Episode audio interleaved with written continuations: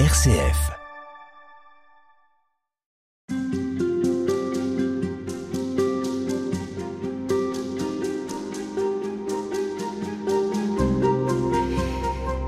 Dans votre livre La spiritualité de la bûche, il est plus question de filiation et d'enfant de Dieu que de feu de cheminée.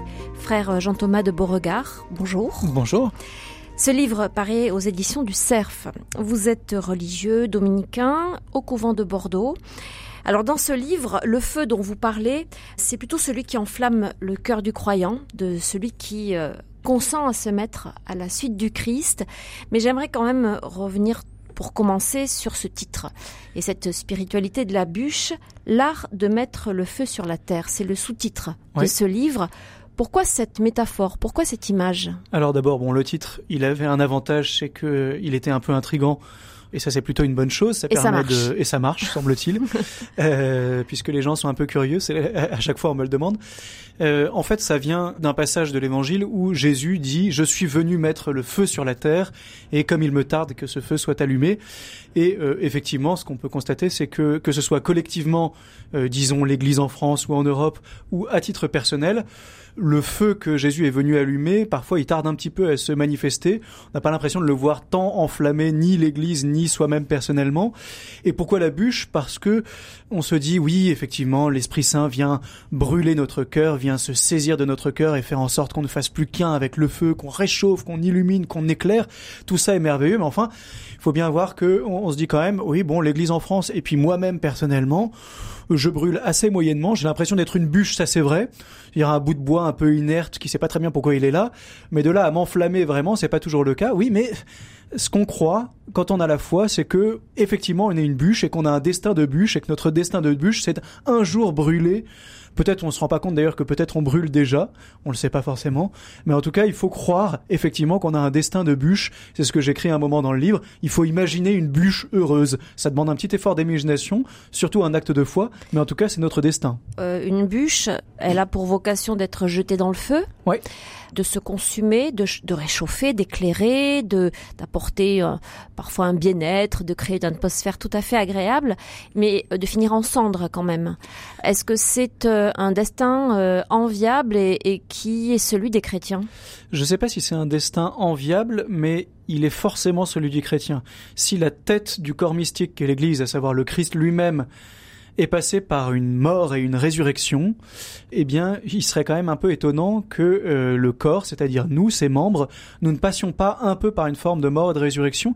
Et sous ce rapport-là, oui, la métaphore du feu, elle a quelque chose de joyeux et de sympathique, mais en même temps, elle a quelque chose d'un peu terrible. C'est que ce feu, il nous, il nous purifie, euh, il purifie notre péché, il purifie notre ego. Il peut être douloureux parce que, ben voilà, euh, on- après tout, euh, c'est pas forcément si enviable que ça de se dire euh, on va être consumé, on va être cramé.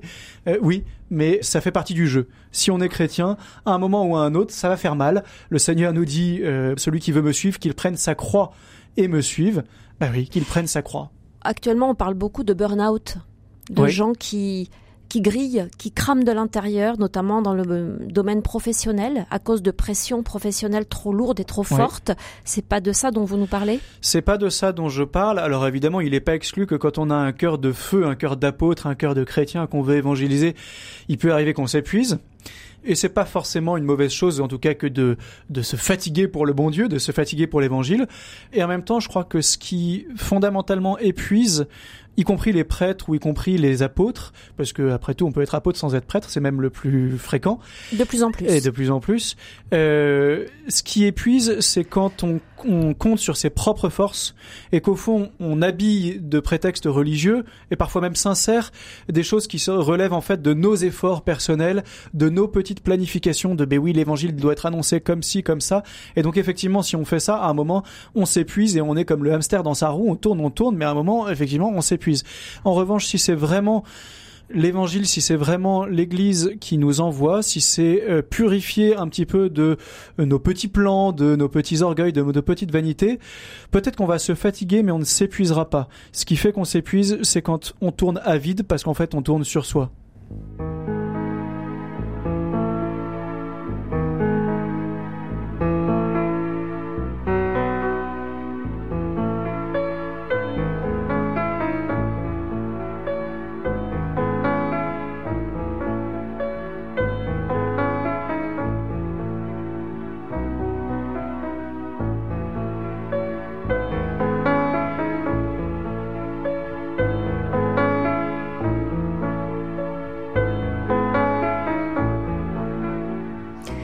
Frère euh, Jean-Thomas de Beauregard, je rappelle que vous publiez aux éditions du Cerf un livre intitulé La spiritualité de la bûche, l'art de mettre le feu sur la terre.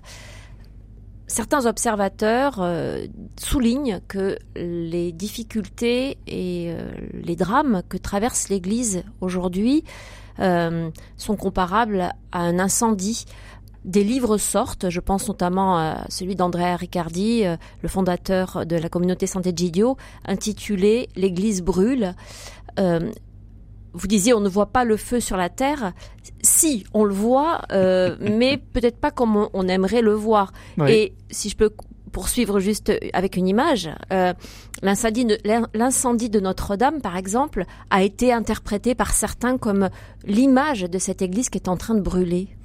Oui, d'ailleurs j'en parle aussi dans mon livre l'incendie Notre-Dame. Euh, mais euh, oui, évidemment, l'Église brûle. Euh, mais d'une certaine manière, euh, alors, euh, il y a des, il y a des, il y a des, des, comment dire, des configurations différentes selon les époques, et euh, je ne fais pas partie de ceux euh, justement qui expliquent que ah bah oui, mais on est beaucoup moins nombreux, mais qu'est-ce qu'on est saint et qu'est-ce qu'on est fervent, on a beaucoup mieux compris l'Évangile que nos prédécesseurs qui n'étaient que des catholiques sociologiques. Le mépris invraisemblable que ça suppose que de croire que nous, à notre époque, on a compris et qu'en fait, si on est moins nombreux, c'est qu'on a tout compris, ce qui est quand même euh, à, tout le moins un peu présomptueux. Mais ce qui est vrai, c'est que l'Église a toujours, d'une certaine manière, euh, été dans un état de, euh, de, décomposition, parce que on est dans les derniers temps mais ça depuis la résurrection. Vous savez, mon frère Adrien Candiard a publié quelque chose sur l'Apocalypse. Oui, les gens se disent on est vraiment dans un climat apocalyptique, euh, le monde va pas bien, l'Église est en train de s'écrouler, tout ça. Oui, mais les temps apocalyptiques, ils ont commencé le jour de la résurrection du Christ, plus précisément celui de l'Ascension, euh, et le jour où l'Esprit Saint a été communiqué. Et depuis ce temps-là, on est dans les derniers temps, avec un lot d'épreuves qui nous paraissent catastrophiques, qui le sont parfois à bien des égards, mais ce sont les derniers temps. Vous parlez de purification. Est-ce que, selon vous, il faut voir dans euh, cette Église qui brûle, dans euh, ces scandales qui sont euh, révélés, une forme de purification de l'Église et des communautés croyantes?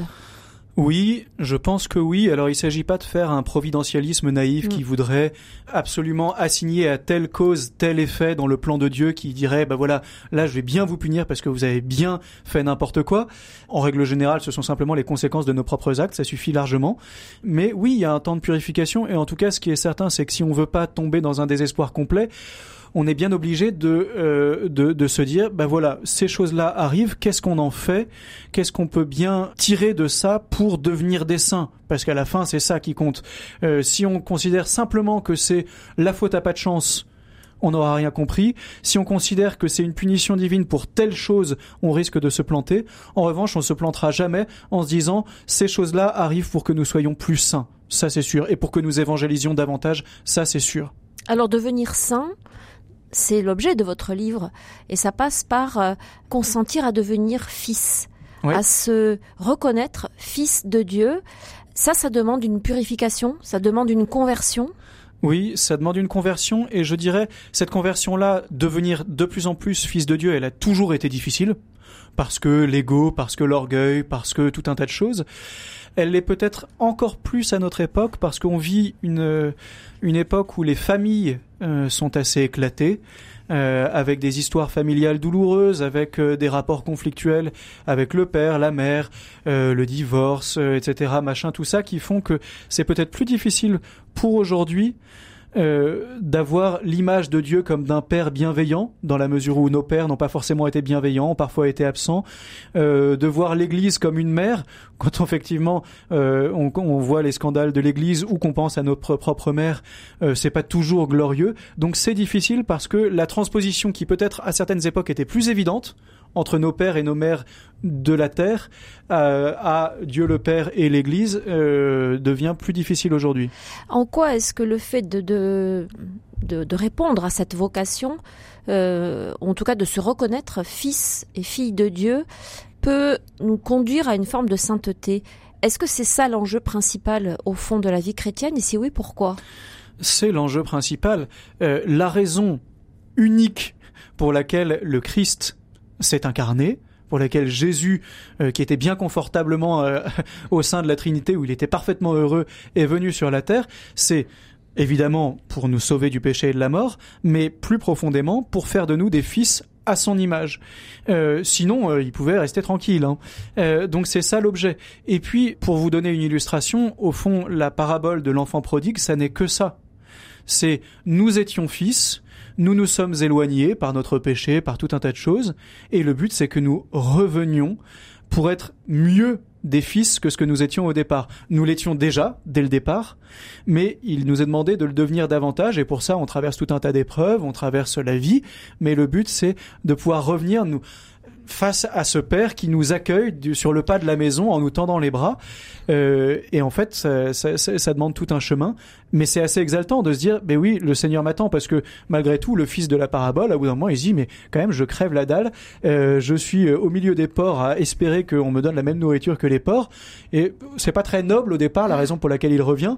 Mais il revient. Mais il revient et son père l'accueille, mm. comme il avait d'ailleurs accueilli celui qui était resté et qui peut-être n'était pas aussi pleinement fils qu'il aurait dû l'être.